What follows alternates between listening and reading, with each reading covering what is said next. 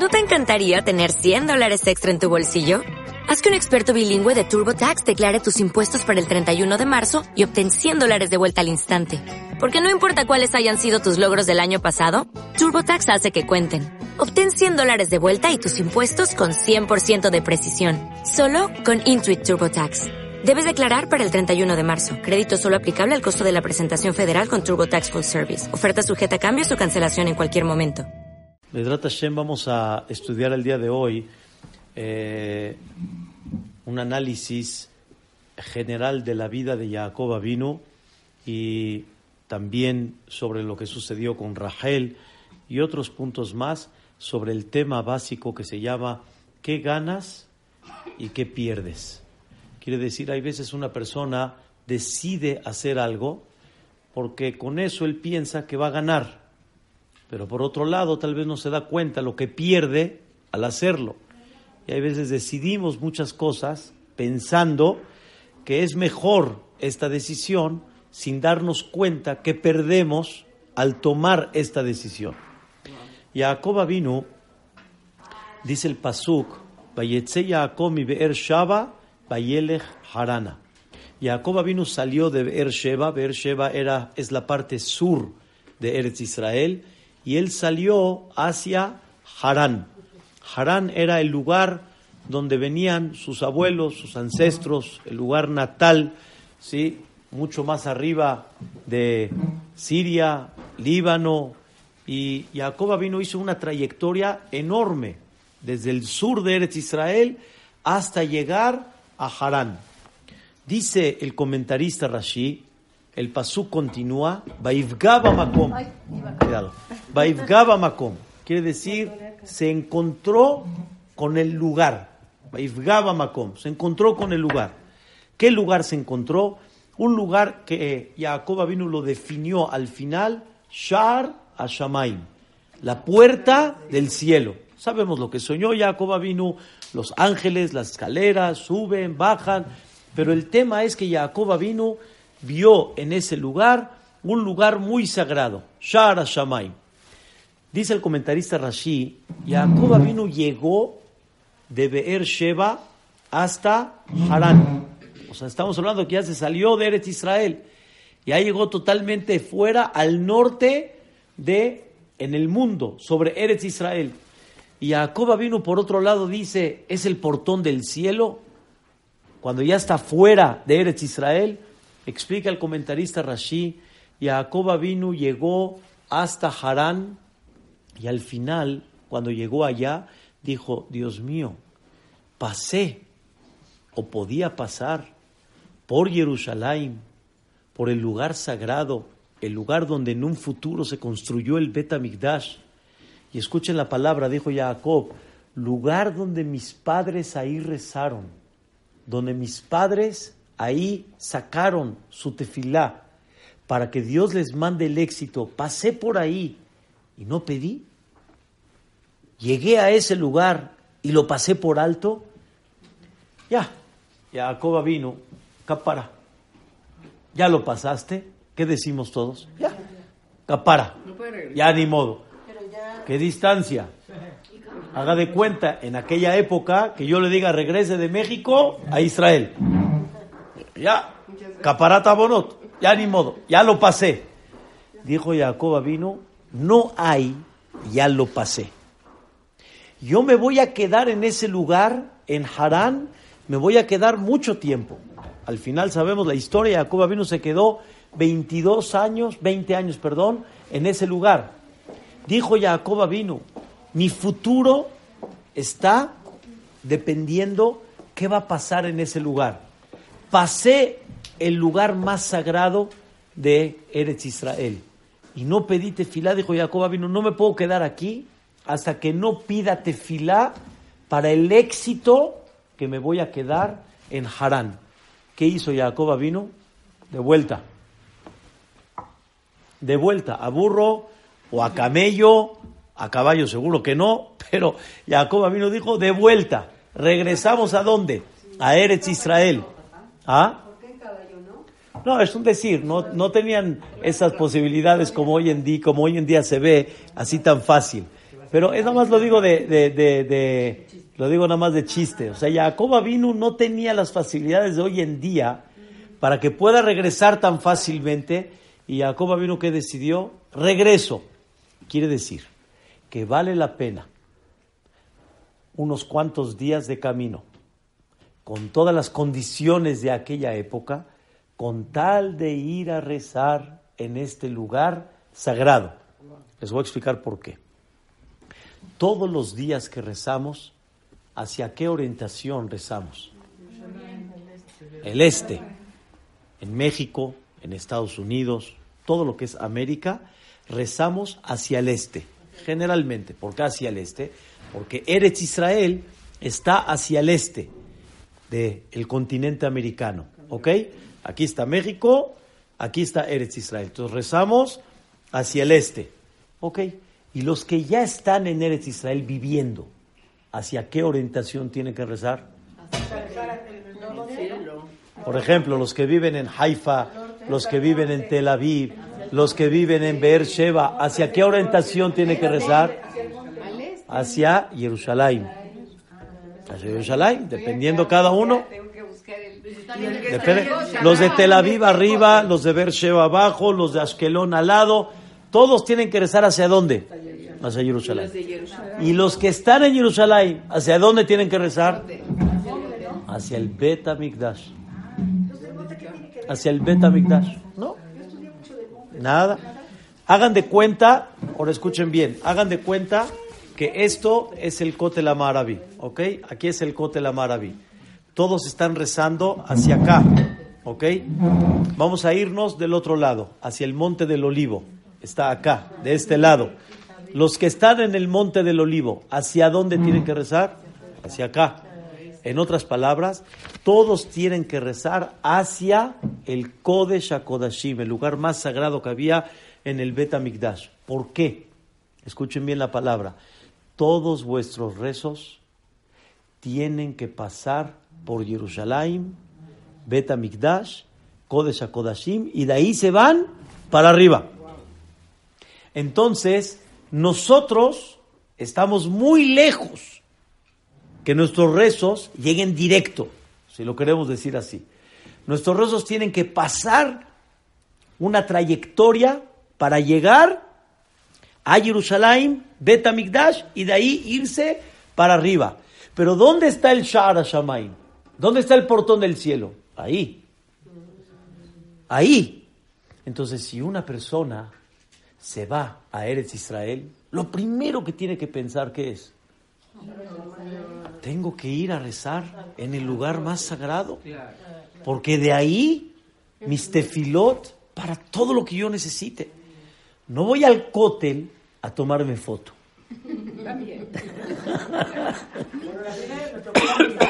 no voy al cótel para, a ver, foto acá, foto allá, una más cercana, una más lejos, una más aquí, una más allá. Espérame un minuto, te desubicaste. Las fotos déjalas al final. ¿A qué fuiste al cótel? A pedirte filá en lugar más sagrado, en lo que se le llama Shara Shamaim. Ahora lo aterrizo. Vas al lugar donde Jacob vino, estuvo dispuesto a regresar días con tal de que antes de que se establezca en Harán, primero tengo que pasar por allá. Hagan de cuenta que una persona está ahorita en México y tiene algún problema, tiene algún asunto, tiene algún futuro. Si pudiera, que se vaya a Eretz Israel, que pida tefilá y que se regrese. ¿Están entendiendo?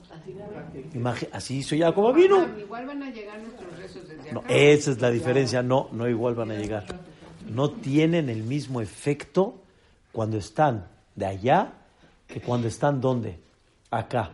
Sí, Dios está en todos los lugares, Dios está en cualquier, pero no existe la misma energía allá, o sea, aquí que allá. Aquí hay menos, allá hay más. Allá es más directo, allá se llama, escuchen bien, se llama estar dentro del palacio del rey. Estoy dentro y directamente en el cuarto del rey se recibe de forma diferente. Una vez una persona se casó y Baruch Hashem tuvieron un departamento, pero muy chiquito, muy chiquito, un departamento así de 40 metros. Baruch Hashem vino el primer hijo, bendito Boreola, pero después vino el segundo, y después vino el tercero, en un cuartito de 40, 40 metros. Después vino ya el quinto, ya la esposa ya estaba, ya no hay forma, no cabemos. Le dijo ella, pero muy natural, le dijo, vele a decir a tu padre, mira cómo estamos viviendo. Y le dijo, sí, le voy a ir a platicar a mi padre mi problema. ¿A dónde fue? Al cótel. Fue a platicarle a su padre su problema. En ese momento lloró, pero de veras, con sentimiento, pidiendo la Boreolam, sus recursos económicos realmente son, son muy limitados. ¿Cómo le va a hacer? Pero tú eres grande, Ribona Olamim, ayúdame. En eso le tocan el hombro, voltea la cara y dice, ¿por qué lloras? ¿Qué tienes? ¿Te puedo ayudar en algo? Y el otro le dice, no, me da pena, no, no estoy hablando con, con mi padre. Dice, estoy hablando en serio. Dice, dime, dime qué. Dice, no sé si me puedes ayudar. Le dice, bueno, suéltame el, el tema. Le platicó. Le dice, mira, quiero que sepas, lo que tú tienes, yo no tengo. Y lo que yo tengo, tú no lo tienes. Dice, tú tienes familia, tienes hijos, pero no tienes dinero. Yo tengo dinero, dice, pero él no tiene familia. Dice, déjame ayudarte. El otro pensó de que está, o sea, ya, que me va, me va a dar mil dólares. Dice, no, no estoy jugando, dice, estoy hablando en serio.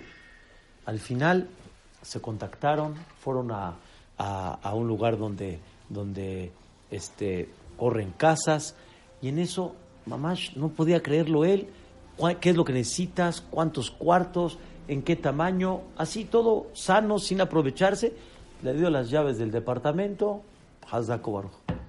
El señor no lo podía creer, no lo podía creer. Pero al final, él fue a hablar con su padre. Llegó, le platicó a uno de sus amigos, mira lo que me sucedió y, fui, y así fue y todo. Dijo, ¿de veras? Llegó a su casa y le dijo a toda la familia, hoy nos vamos al cótel. Todos nos vamos a pedir tefilá. Y vamos a pedirle al jefe, ta, ta, ta, ta. Llegaron al cótel, empezaron ellos a pedir, volteó y vio a su hijo, eh, no, no, pide, hombre, llora, lagrimea, órale, échale ganas. En eso se concentraron todos y efectivamente alguien le toca otra vez el hombro a esta persona, al amigo. Se voltea, Zdaka, Zdaka. ya ni el primero fue a buscar a su padre y encontró al millonario. El segundo fue a buscar al millonario y encontró el que le está pidiendo Tzedakah. No fue a buscar a su padre. Tiene que ser muy natural. Pero la idea está muy clara. Ese lugar es muy sagrado. Jacoba vino, hizo un esfuerzo de regresar otra vez que cualquiera de nosotros que hubiera dicho, ya, ya, ya pasó, ya pasó, ya, qué flojera. Ahorita voy a regresar. Está bien. ¿Qué ganas si no regresas? Tu comodidad. Pero ¿qué perdiste al no regresar? Una tefilá y un rezo en un lugar tan sagrado, hay que aprovechar. Por eso le digo a mucha gente que va a Eretz Israel, entiende a dónde vas. Eretz Israel es hermoso, tiene tecnología, tiene lugares antiguos, pero nunca olvides a qué vas. ¿A qué vas? Vas a un lugar tan sagrado. Cuando ahorita que estuve en Eretz Israel en verano, llegué, eh, había una familia este, también ahí en el mismo vuelo. Les dije, no se olviden que vamos al Palterín Shel Melech, vamos al palacio del rey. Así que compórtense, compórtense bien y acuérdense la energía que podemos recibir en estos lugares. Ese es número uno de Jacob vino. Dos. ¿Y cómo sabía que era realmente Jerusalén si todavía no se... No tenía el nombre, pero ya sabían que ese lugar es sagrado. Se llamaba Hara Moriah, ese lugar sagrado. Y más, Jacob vino todavía, en el momento que ya estuvo ahí, todavía corroboró, como decimos. que es ese lugar sagrado. En ese lugar se hizo Akedat Yitzhak, se hizo la Akedat de Yitzhak. En ese lugar fue creado Adam Rishon. Eh, ese ya sabían ellos la historia que tenía ese lugar tan sagrado llamado Hara Moría. Dos, Jacob vino cuando sale al final de Eretz Israel, alguien lo persigue. Alguien lo alcanza. ¿Quién fue? Elifaz, el hijo de Esav.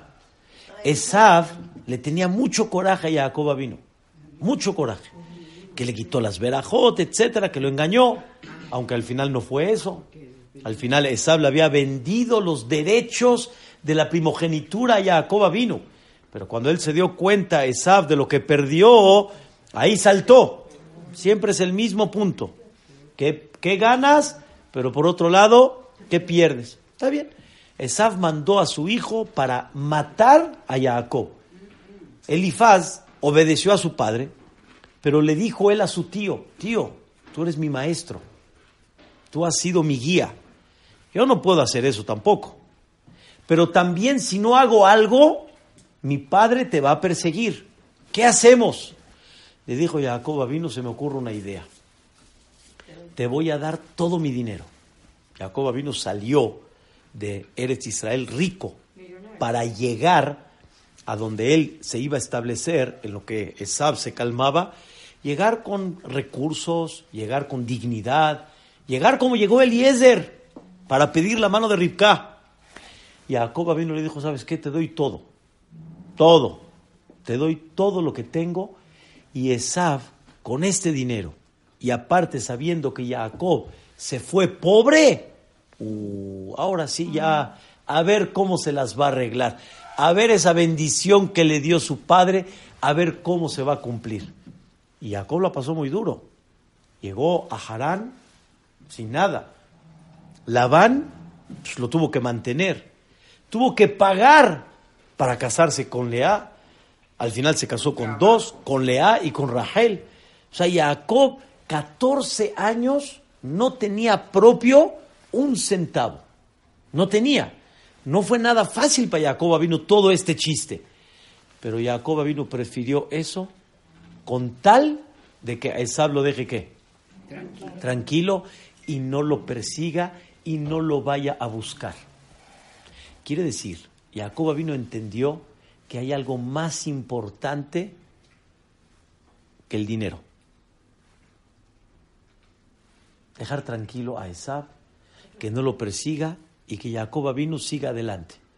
Hay gente que, por ejemplo, Barminan, Barminan, que nadie lo vea, cuando se meten un poco con su dinero, ¿qué hace? Se enoja, salta. ¡Uh! Ok, ¿qué ganaste con eso? Pero ¿qué perdiste con eso? ¿Cuántos hacen pleitos?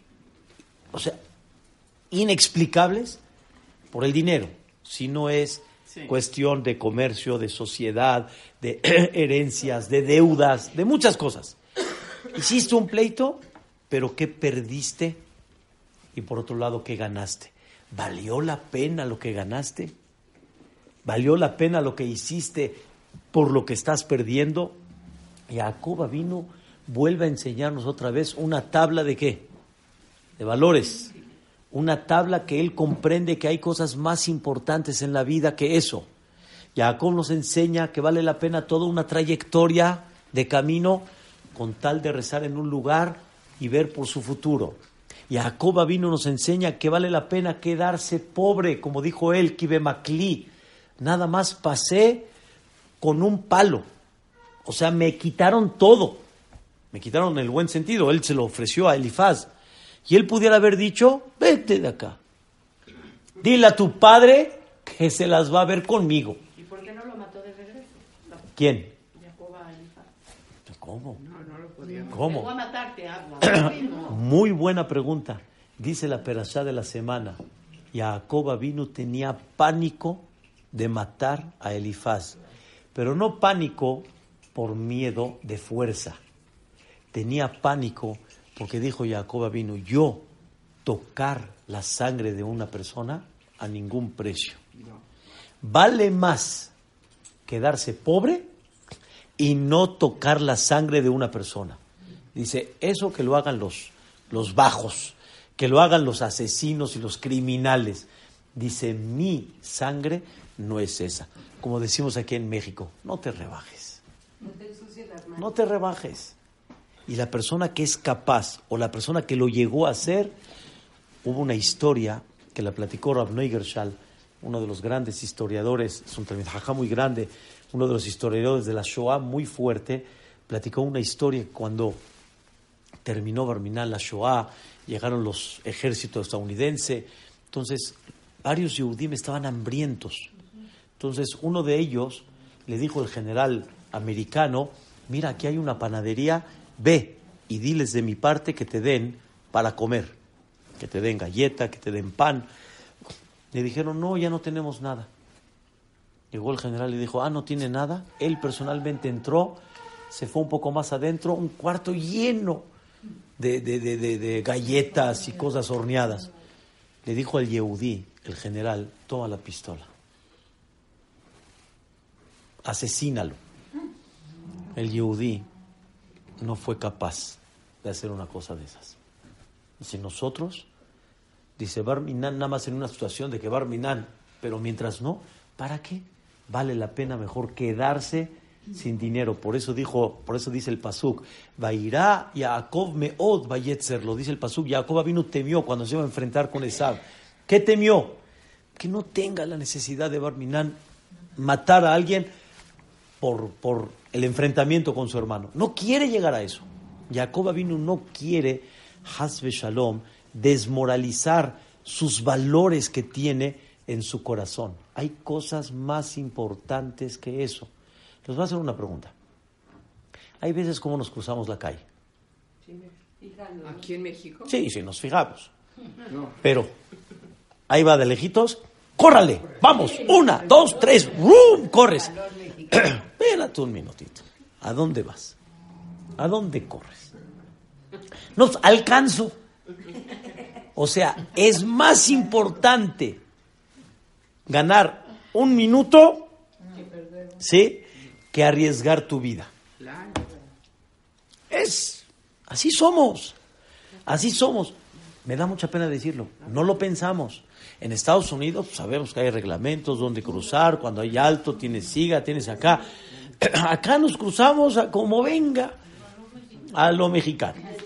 Sí, y en medio, y si está muy lejos, eh, si, está, si está a dos kilómetros, lo entiendo, pero, pero, pero ahí viene cerca y ahí veces cruzamos.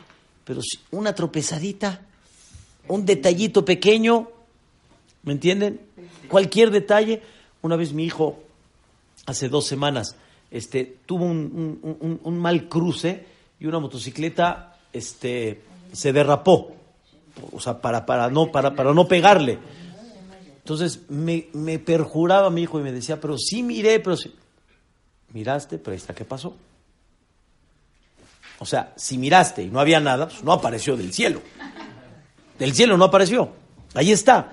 Entonces quiere decir que no tomaste precaución. Es lo que quiero que me entiendas. Hay que tomar precaución en la vida. Hay cosas que son más valiosas. A veces vemos muy lejos. Sí, Y luego los motociclistas. Hay que tener mucho cuidado, pero regresamos al punto principal. Jacoba vino, nos enseña que hay cosas más importantes. Él prefirió quedarse pobre y no levantarle la mano a Elifaz. Que Dios prefirió quedarse pobre con tal de que Esab esté que quietecito, tranquilo. Son cosas que una persona tiene que empezar a comprender y a entender qué gano, pero qué pierdo. Número tres. Vean qué cosa tan increíble. Está escrito en la Torah que Jacob vino, trabajó siete años para casarse con Rachel. Labán no se la va a dar gratis. Va a trabajar por ella. Antes el hombre pagaba para casarse con una mujer. ¿Les gustó? De aquí ustedes sigan adelante. Entonces Jacob vino, trabajó siete años para casarse con Rachel.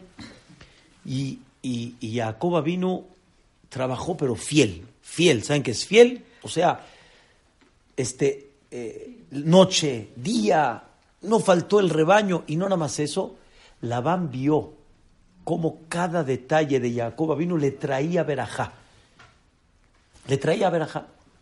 Cuando Labán vio la bendición tan grande que le trajo Jacob, en ese momento dijo, este no se puede ir de acá, este no se puede ir de acá, este lo necesito amarrar. ¿Cómo le hago para amarrarlo? Se la cambio. Le cambió, en vez de Rachel, Lea, hizo toda una historia. Les pido, por favor, no analicen ahorita cómo fue, pero así fue, que no se dio cuenta, Jacoba vino.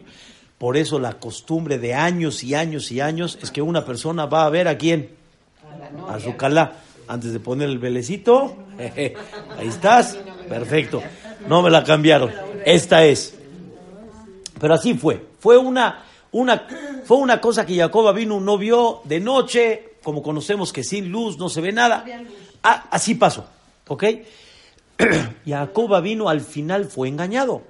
Le dijo a Labán, Lama Rimitani, ¿por qué me engañaste? No se vale. Labán le dijo, mira, Lea al final no se casó, no voy a dar la chica antes de la grande. Pero yo trabajé por la chica, no por la grande. Le dijo, así es la regla. ¿Quieres a la chica? Vuelve a trabajar siete años. En términos normales y naturales, la persona cómo se siente? Engañado. Engañado. Cualquiera de nosotros cuando nos sentimos engañados, pues una parte importante, no nos vamos a dejar. No nos vamos a dejar. Labán quiso que Jacob se quede. Labán quiso que la bendición de Jacob siga acá.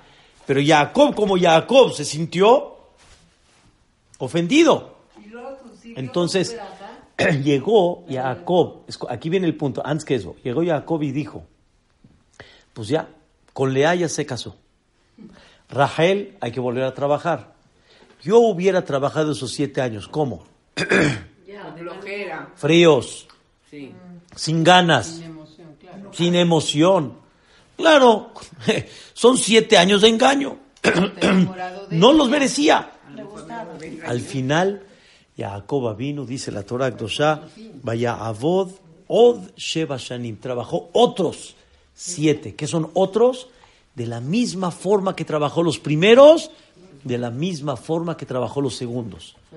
Porque Jacob vino no va a desmoralizar su trabajo, no va a, quitar su palabra y Jacob vino deja a un lado el engaño y su, su valor de ser un hombre correcto no lo va a quitar bajo ningún precio. Esto para mí ya es algo muy fuerte, muy fuerte. Pero Jacob vino, dio su palabra, dio su palabra, ¿qué va a hacer Jacob? La va a cumplir. Jacob no va a dejar de cumplir su palabra aunque se sienta engañado, y nos enseña Jacob vino los valores de un hombre original, de un hombre que su palabra es palabra. Y si el otro engañó, el otro tiene su problema. El otro, ya Dios, como dicen, observó y miró su engaño. Pero yo no voy a cambiar mi conducta por el engaño del otro. Yo voy a seguir como derechito, recto, fiel, y vuelvo a repetir la palabra, no me voy a rebajar bajo lo que Él se rebaja. Mi persona va a seguir la misma y no por ganar voy a perder. O sea, por ganar de no trabajar correctamente, fielmente, voy a perder un valor tan importante que se llama emet. Y por eso Jacob vino tiene un sello que se llama Titen Emet de Jacob. El Emet, ¿a, quién se lo tienes que dar? A Jacob. Mira nada más cómo sirvió de una forma fiel, sin que haya Jacob vino eh, provocado un engaño a tal grado que le dijo a sus esposas, díganme si en una ocasión le fallé a tu padre. Y a Labán en su cara le dijo, después de muchos años, dime si te faltó un alfiler cuando yo estaba encargado de todo lo que tú tenías. Nunca te faltó nada. Por eso Jacob vino, siguió siendo Jacob, porque no se dejó llevar por los sentimientos naturales que cualquiera se deja llevar, que son los sentimientos de coraje, de, de, de, de, de sentirse engañado, rencor es la palabra más correcta. ¿Entienden la idea? Una vez llegó una amiga con su, con su amiga y le dijo, la verdad, la verdad, somos muy amigas, la verdad tú sabes de que hemos crecido juntas todo el tiempo, somos como dicen, carne y uña, uña y carne. Ay, dijo, sí, sí, la verdad que sí. Le dice, ¿me puedes ayudar en algo? Le dice la amiga a, su, a la otra. Dice, ¿en qué? Pero de verdad estás dispuesta a ayudarme. Dijo, sí, con mucho gusto. ¿Qué- ¿En qué te puedo servir? Dice, la verdad, yo no he encontrado novio. Y la verdad estoy enamorado del tuyo. ¿No me lo puedes dar? Pues amigas, mi amiga. Ya no somos amigas, ¿verdad? Le están quitando a Rachel, le están quitando a su novio. En su cara le están quitando a Jacob y le dijeron a, a Rachel hasta un lado que ahí va Lea. Y Lea, sí, así como lo oyen, Lea anhela casarse con Jacob. ¿Por qué? Les explico el tema. Encontré en un midrash este año algo fantástico. Escuchen bien. Itzhak Avinu tuvo dos hijos. Labán tuvo dos hijas. Itzhak Avinu sintió durante mucho tiempo que Esav era bueno. ¿Pero quién fue la descendencia de esta? Todos los que son Edom, Amán. Amán. Pero Esav tuvo, perdón, Itzhak Avinu tuvo una confianza en su momento sobre Esav. Ahí está que le quiso dar la verajá. ¿A quién? A Esav. ¿Estamos de acuerdo? A él le quiso dar la bendición. Entonces Itzhak confió en él. En ese momento, cuando nacieron los dos y nacieron después las dos hijas de Labán, hagan de cuenta que hicieron un, un convenio, un pacto. El grande con la grande, el chico con la chica.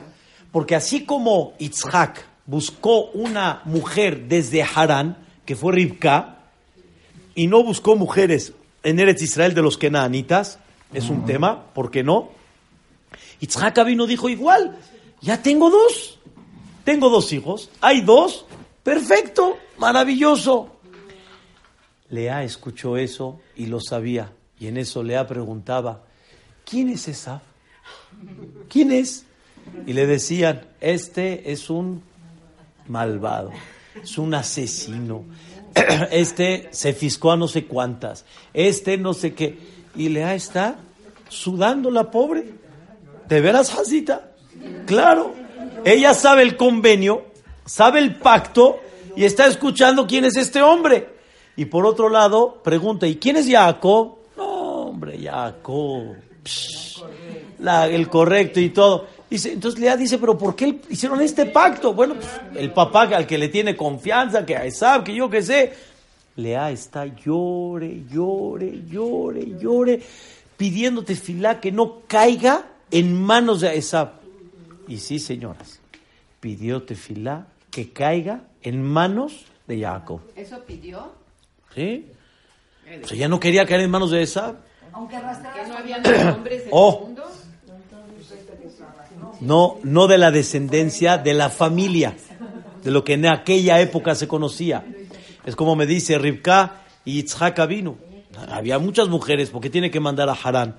Ese es un tema que ahorita no es el que quiero destacar, pero tiene mucho que ver la raíz, las cualidades. Al final, cuando toma Lea, cuando toma Labán a Lea, Lea, feliz la Lea. ¿sí? Pero de alguna forma, Rachel, del otro lado, dice, híjole, no se vale, no se vale. Pero el papá le dijo a, a Rachel, pobre de ti, calladita, quietecita. Hoy en día, ¿qué hubiéramos hecho nosotros? El hijo, perdón, ¿qué hubiera hecho? Papá, hasta un lado, papá, a mí que... que- que- Sí, no, no en la boda. eh, años antes de la boda, el, papá, el hijo le dice al papá ya hasta un ladito. A mí no me vengas a decir que sí, que no. Pero Labán le dijo a Rachel, quietecita. Lea, entra. Rachel, escuchen bien. Dice Rachel, un minuto. Dice Rachel estas palabras. Escuchen, es que quiero llegar a la idea. Rachel dice estas palabras. Dice, no tengo yo las que perder. Labán me hizo a un lado, mi padre me hizo a un lado, pero no tengo las que perder. ¿Por qué? Porque Jacob ya quedó conmigo las preguntas secretas. Y de esas preguntas secretas, ya estamos tranquilos. Lea no va a saber contestar.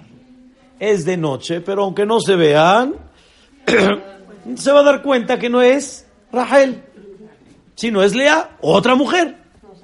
Rachel, así como dicen, bajita la mano, se queda quieta, no hace nada y dicen, a ver, ni modo.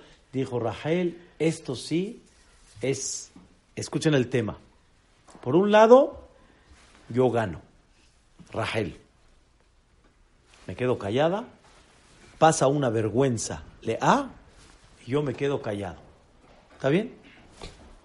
Por otro lado, dijo Rachel, ¿qué pierdo? La vergüenza que va a pasar en ese momento, Lea, su hermana. Pero escuchen bien, ella, ella al final aceptó, Lea tomó esa decisión. Dijo Rachel, toma la decisión. Prefiero que mi hermana no pase en ese momento una vergüenza, en un momento sutil, y yo prefiero darle a ella la respuesta de las preguntas secretas. Es algo que yo no sé quién lo hubiera hecho y quién hubiera dispuesto a hacerlo. Pero tenía respuestas a las preguntas. Jacoba vino, ya conocía a su suegro desde antes de que empiece a trabajar por Rachel. Pero ya sabía que era un tranza. Sabía perfectamente quién era. Por eso Jacob se defendió. Rachel al final le entregó las señales a su hermana con tal de que no pase vergüenza. Quiere decir que Rachel prefirió perder a Jacob vino con tal de que su hermana no se avergüence. Una tabla de valores. Salió al siguiente día, Lea, y Jacob vino se da cuenta que esto, pero ya se casó con ella. Y en eso le pregunta Jacob a Rachel, de tu padre, ya me la sé, pero de ti, de ti. O sea, el engaño no fue de tu padre, fue más profundo. Te hubieras quedado callada yo ya me hubiera dado cuenta. Le dijo Rachel a Jacob, tú me enseñaste la tabla de valores. Le dijo, ¿cuándo? Cuando le quitaste la bendición a tu hermano. Hiciste algo parecido, ¿no? Hiciste algo similar. No que yo vengo a vengar, yo no tengo nada que ver con, con, con tu hermano. Y, menos, y más todavía, yo me quiero casar contigo.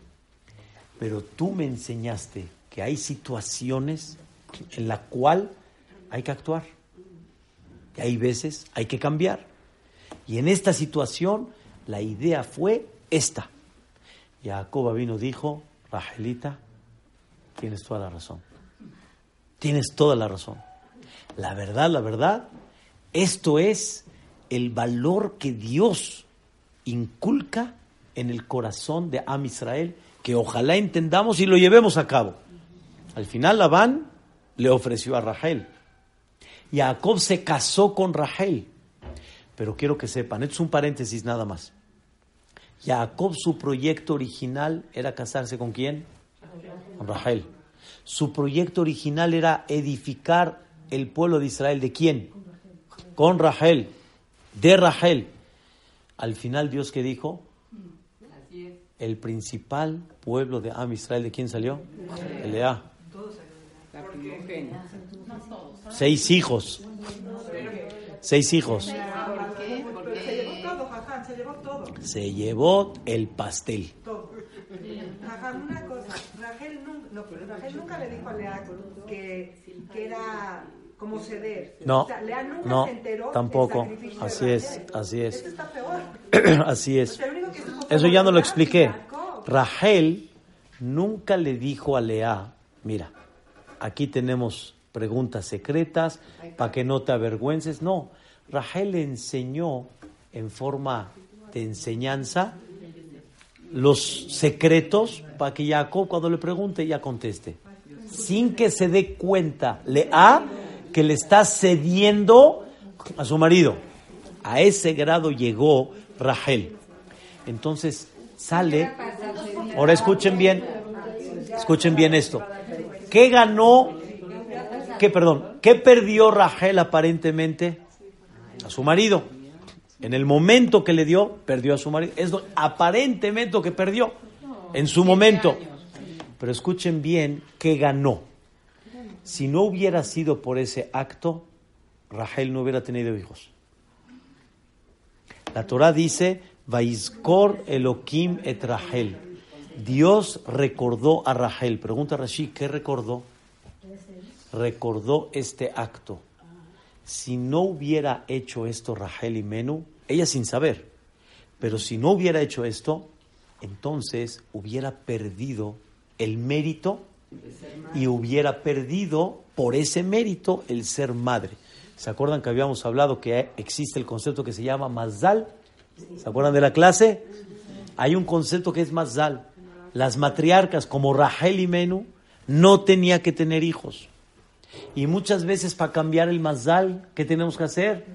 Méritos, un sacrificio, algo, un sacrificio grande, sí, que Boreolam sabe para poder llevar a cabo.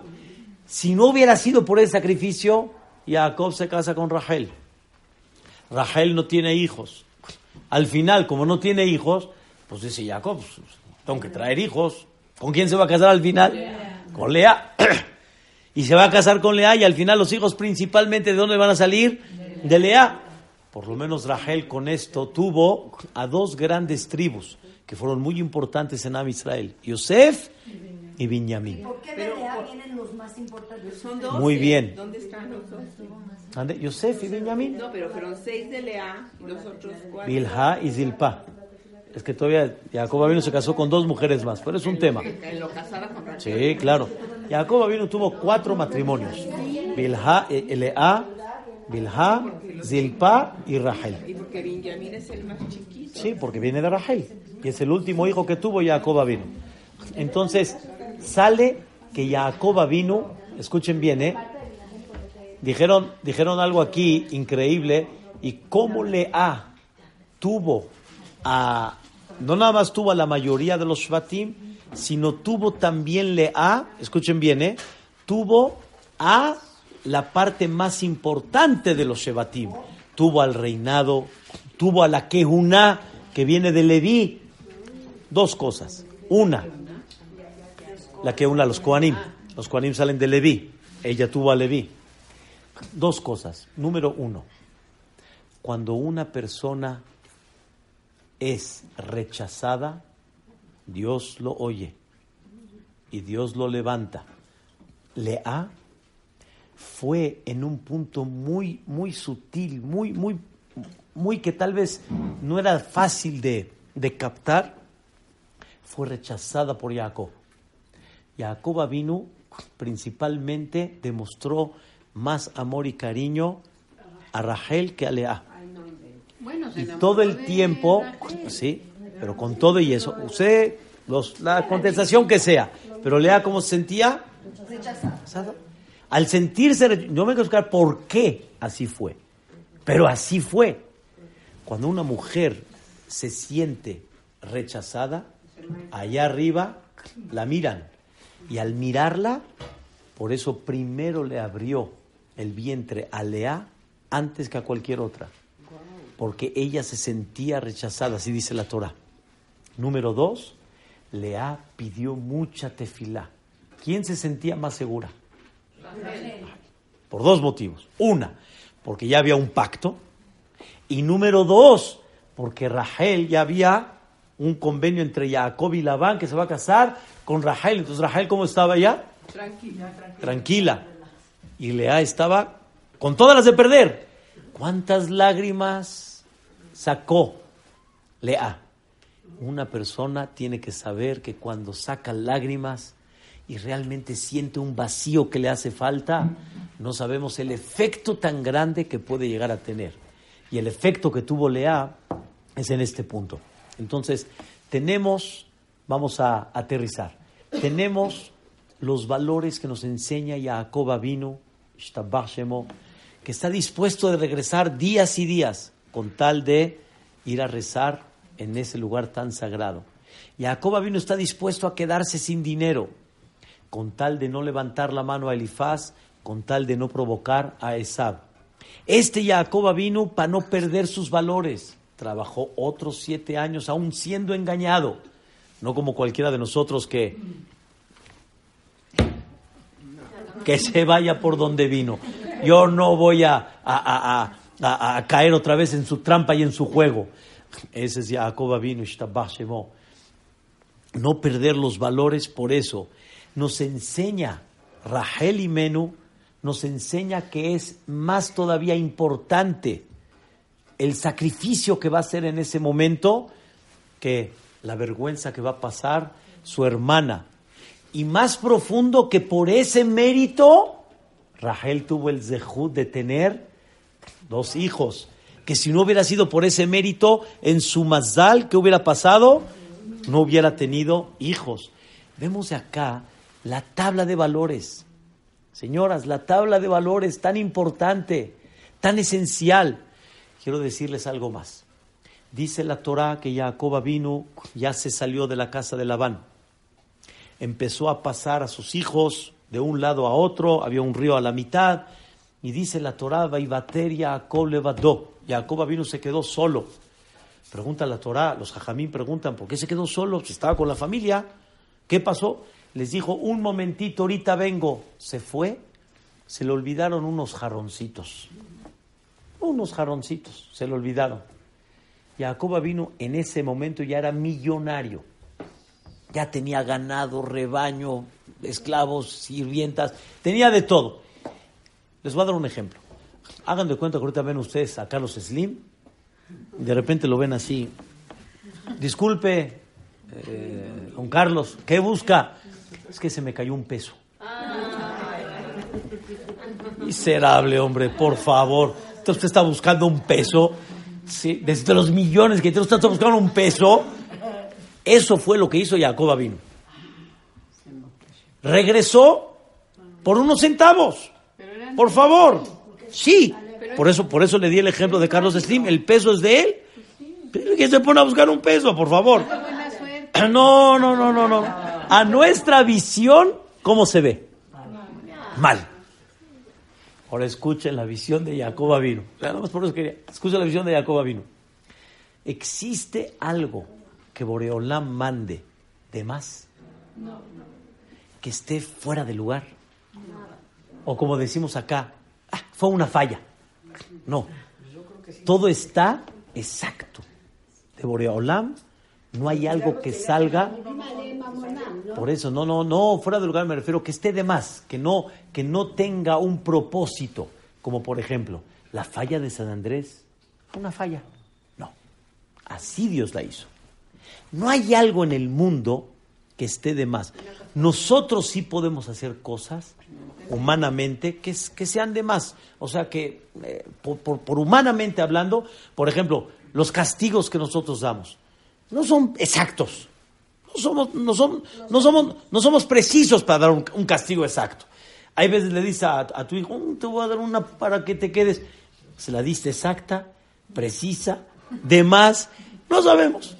Una persona no es, no es exacto, pero Boreolam sí que eso. Hay veces el desquite. Boreolam sí es que, exacto. Escuchen la idea exacta. Jacob vino nos enseña. Una persona que tiene 100 millones de pesos, ¿ok? No hay un centavo que esté de más. Ya. Él necesita 60 y le quedan 40. No. No hay un centavo que Dios te mande de más. Y entonces, ¿para qué me lo mandaste? Porque con cada centavo tienes que usarlo para algo, trata en positivo, correcto, levantar el nombre de Dios. No hay un, no hay un centavo que esté de más. En hebreo se llama Baltashit. Tú no puedes desperdiciar nada de lo que Dios te mandó. Y decir, ay, por favor, ¿qué vale? ¿Qué vale? Por la tabla en la que tú estás parado, ¿qué vale? Dios te va a castigar en el momento que empieces a tirar centavos al mar. Decir, para entender, aquí no hay tirar. La persona recibe una bendición de Dios, cada centavo y cada detalle es exacto para que lo uses. Viene Jacoba vino y dice, estos centavos, esto que voy a recoger ahorita, me lo entregó Dios, es una bendición de Boreolam. Tengo que hacer algo con él, no lo puedo desperdiciar y decir, ah, ya, ya, ¿sabes qué? Ya, ¿para qué me regreso? Ya, me compro otro. Aquí no hay me compro otro. Si se te perdió, se te perdió. Pero si no se te perdió y ahí está y nada más lo agarras, no se llama, Jacoba vino, no era nada avaro. Nada. Era muy jaire. Oh, Jacoba vino, tenía la mano bien abierta. Pero desperdiciar un centavo, no. Porque cada centavo que Dios me entrega en mis manos es una bendición. Ese es el secreto de Jacob. Esa es la tabla de valores. El que no lo fue a recoger, ¿qué ganó? Su comodidad. Pero ¿qué perdió? Su tabla de valor de entender que Dios no te manda algo que esté de más. Todo está preciso, todo está exacto. No desperdicies. Y en la Torah se le llama Baltashait. ¿Está bien? Estoy de acuerdo. Estoy de acuerdo que una persona eh, tenga la necesidad de, pero nunca desperdiciar. Tuvimos, por lo menos, no sé, los de Teca estuvieron un poco más fácil, pero en Polanco y muchos lugares de, la, de, México hubo una falta de agua, cuidaron el agua como... ¿eh? Pónganse a pensar. Me puse a ver y a preguntar, ¿qué es Kutsamala? ¿Alguien sabe qué es Kutsamala? Kutsamala. ¿Qué es Kutsamala? ¿Qué es Kutsamala? Puse a ver a buscar. Cutzamala es un lugar que está a 100 kilómetros de México. El agua que recibimos 20 millones de personas en el Distrito Federal viene a 100 kilómetros de distancia. ¿Y tú? Abres la llave, normal, sí, bañado, a gusto, todo. Espera, espérate un minuto. ¿A dónde estás? ¿A dónde estás? Entiéndelo. Estuve en Eretz Israel y estuve en un paseo en el desierto, en el desierto, en, el desierto de Yehudá. Entonces, ahí están los beduinos. Nos enseñaron maravilla, maravilla. ¿Dónde viven los beduinos? Cerca de donde hay un pozo. Si en ese pozo no hay agua, se mueven. Nosotros tenemos acá un pozo de agua. ¿A dónde? ¿Al lado? No. A 100 kilómetros agradece, aprovecha, entiende. Está bien, quieres calentar tu cuerpo, un poco más de agüita, está bien, pero no desperdicies. Cada centavo que Boreolam te manda, ¿qué es? Kodesh, es sagrado. Es lo que nos enseña Jacob vino. Jacob vino no es miserable. Jacob vino totalmente al revés. Es un hombre que valora la bendición de Boreolam. Ese es Jacob vino. Con esto, señoras, quiero llegar a un, a un tema, les voy a quitar nada más unos minutos, pero quiero llegar a un tema muy, muy básico, muy importante. El tema se llama Shalom. Paz.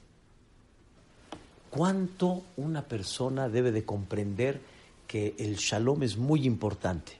Fíjense bien. Si yo tuviera, si una persona tuviera dinero, nada más para comprar una sola cosa. O Kiddush, vino para Kiddush, o vela para Hanukkah. No tengo más que para una. ¿Qué pesa más? Hanukkah. Promover el milagro de Hanukkah. Eso pesa más que la mitzvah de Kiddush. Promover el milagro y lo que, y lo que inyecta Hanukkah es mucho más importante que Kiddush. Pero ¿qué pasa si no tengo más que una? O vela de Hanukkah o la vela de Shabbat. ¿Qué es la vela de Shabbat? No la que ustedes conocen. Sí, pero no. La vela de Shabbat, hace 150 años atrás, era la vela para ver. No había luz eléctrica. Sin vela de Shabbat, me la paso a oscuras. Me tropiezo, me pongo de malas, no puedo comer, me manché. Entonces la vela de Shabbat representaba en aquella época Shalom Bait, paz en la casa, viva la paz. ¿Ok? ¿Qué más vale? ¿La vela de Hanukkah o la vela de Shabbat? La vela de Shabbat. ¿Por qué? Shalom Bait, ¿qué es? El tap, Pero con la vela de Shabbat. lo más arriba de todo. Porque con la vela de Shabbat tú puedes estar tranquilo porque tienes iluminación. No es lo de hoy en día que tenemos luz, luz eléctrica. Ahora, entonces quiere decir que lo máximo es el Shalom Bait.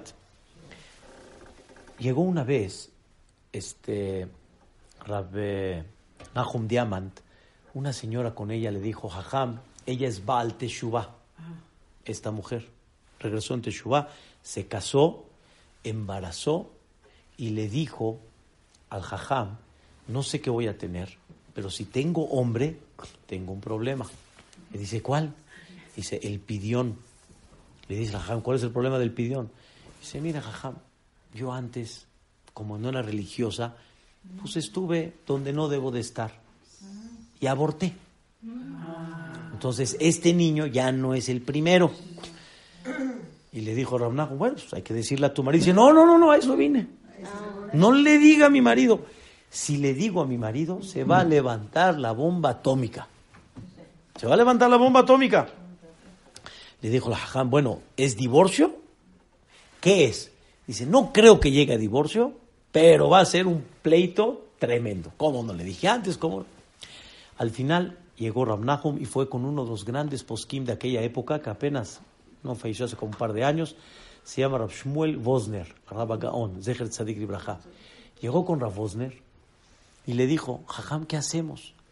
Rab Vosner se puso muy pensativo, se puso muy tenso y le dijo así, le dijo a Rab Nahum, le dijo, dile a la mujer que no le diga al marido que hagan el pidión, aunque el papá va a decir verajot, levatala.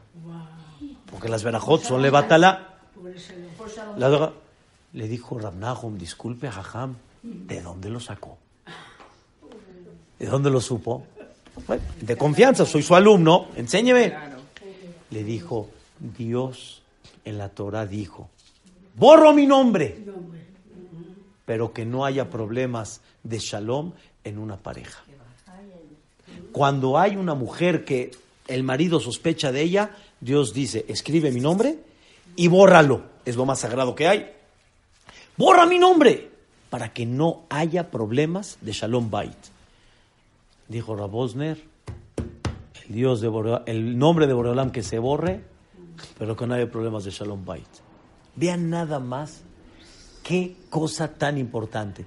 Y se nos hace fácil, hay veces agreder a la esposa, darle así un al marido, de repente uno por acá. ¿Qué pasó? Todo eso, Dios dice, mi nombre estoy dispuesto a borrarlo. Y tú haces esto en la casa. Dijo, no tienes vergüenza, mano, por favor. Y todavía me pides que te dé vida en Rosh Hashanah. ¿Para? ¿Para qué quieres vida? ¿Qué, qué, es lo que quieres hacer en tu casa? ¿Están escuchando la tabla de valores que hay? ¿Están escuchando el concepto que hay veces no entendemos de qué a, a qué es? Y ahí les va una más. Aquí quería llegar a un punto para que no olviden. Va a ser de la historia que platicamos la semana pasada. Mi compañero Ham Shaul Credi, compañero de muchos años de estudio, estuvo, estuvo en Abelud de su papá. Y justo en el Abelud de su papá, en el año de su papá, tenía el compromiso de su hijo. Y el clásico, de muchos es, bueno, ni modo, no puedes estar en la fiesta. No era la boda, era el compromiso. No puedes estar en la fiesta. Le dijo Hajam Shaul a su hijo, que vive en Israel, pregúntale a Rabitzhak Rubin, que es uno de los grandes posquim hoy en día, le dijo, pregúntale cuál es su opinión, qué dice. Se acercó con él y le dijo, a ver, quiero hacerles una pregunta. Si una persona trabaja de músico, de eso se mantiene, ¿sí? ¿Puede trabajar de músico en el año de su padre o no puede? Todas están de acuerdo, ¿verdad? Ahí nadie saltó. Todos estamos de acuerdo. Perfecto. Ese es su trabajo. Si uno trabaja en enseñar aeróbics y trabaja con la música, ah, una, dos, tres, ese es su trabajo. ¿Alguien tiene duda? No. Todo el mundo está de acuerdo. El hajam, si tiene que ir a cazar y va a tener que estar escuchando y el hacer bará y cantar y todo, ese es su trabajo. Ahí no hay duda. Hay un trabajo en la vida que se llama ser padre. Un papá tiene que ser padre y una madre tiene que ser mamá. Y parte de mi trabajo de ser padre es estar con mi hijo. Tengo que estar con mi hijo. O sea, eso no es trabajo. O sea, si me voy a tocar en, la- las bodas, ahí sí. Pero si voy a, acompañar a mi hijo para que se sienta este, alegre, contento y todo, eso no es trabajo. Ahí sí no, haram, es abelut. Eso es lo que hay veces falta, que la persona entienda una tabla de valores y que comprenda a dónde estás ubicado. ¿Qué ganaste, pero qué perdiste? Hay gente que dice, gané cuidar el luto de su padre, eso que él ganó. ¿Pero qué perdió? Su trabajo, que se llama ser padre o ser mamá, lo mismo. Es un tema, señoras, que hay que estar, este, este, hay que estar muy al pendiente, haciendo siempre un balance y preguntar cuáles son los criterios correctos y adecuados para que una persona haga lo que tiene que hacer. Jacob nos enseña muchas cosas en la vida. Rahel nos enseña más profundo todavía. Le, eh, eh, este, Ranahum Diamant con Rabosde nos enseña otro concepto más, el concepto de Shalom Bait. Esta, esta, esta, esta historia del Hajam Shaul nos enseña otro punto más en el concepto de una misión de una persona. Hay que comprender siempre en la vida qué gana uno y por el otro lado, qué pierde uno. Y dentro de eso hay muchas cosas, muchas cosas más todavía. Hay gente que está detrás de sus hijos así. Por ejemplo, ven al CNIS, así está. Ven, ven al CNIS. Él piensa que ganó, que su hijo fue al CNIS. Pero él no está dando cuenta que él puede perder a futuro que su hijo le den ganas de ir al CNIS. Entonces la gente dice, entonces ¿qué quieres que haga? ¿Que no se pare? Quédate tranquilo, con calma. Ese es un tema. No así. Es un tema, pero es un tema que el que no lo entiende puede echar a perder fácilmente. Pero fácilmente. Y cuando bajas, como decimos acá, los nervios, bajas la tensión y de alguna forma lo manejas de un- de un- una forma como agradable, las cosas que pasan cambian. Las cosas se manejan de forma diferente. Ya me tienes harto, tú nunca te paras, ahora menos se va a parar. ¿Quieres buscar su autoridad? Ahora menos lo va a hacer. Encierro la idea. Jacob vino llegó a Harán. Regreso a la historia al principio. Jacob llegó a Harán y les dijo a todos los pastores, ¡Ajay! Hermanos, me ainatem, ¿de dónde vienen? Hermanos, perdóname, vienes llegando y me dices, hermanos, yo hermanos, yo no soy tu hermano. ¿Qué es, qué es- qué es esa palabra, hermanos? Jacob llegó con ellos de forma que dulce, amigable. Hermanos, ¿de dónde vienen? No, nosotros venimos de Harán. ¿Conocen a Labán? No, claro, sí lo conocemos. Eh, que si no lo conocemos, que si no lo conocemos, ya conocemos a Labán. Cuando Jacob llegó con ellos de forma agradable, positiva, hermosa, entonces Jacob les pudo decir, señores, ¿qué hacen aquí tirados? Hay que darle de tomar al rebaño. Hagan su trabajo como debe de ser. Cuando ya empiezas bonito, las cosas pueden continuar bonitas. ¿Qué ganaste? ¿Qué perdiste? Todo eso, Rabotay, es parte de la vida general de una persona. Que no actuemos de forma instantánea, como viene, como me nació en el momento, como reacciono. el- No, no, no, no. Piensa bien. ¿Sí? ¿Ya entendió, Graciela? Es difícil. Por eso yo, le- yo necesito que usted tenga un tanque de oxígeno al lado para que... para que así respiremos. ¿Ya me entendieron la idea? Eso es. Gracias por su tiempo, pero entendimos un tema interesantísimo. ¿Qué ganas? Pero ¿qué pierdes? Hola, mitzvot.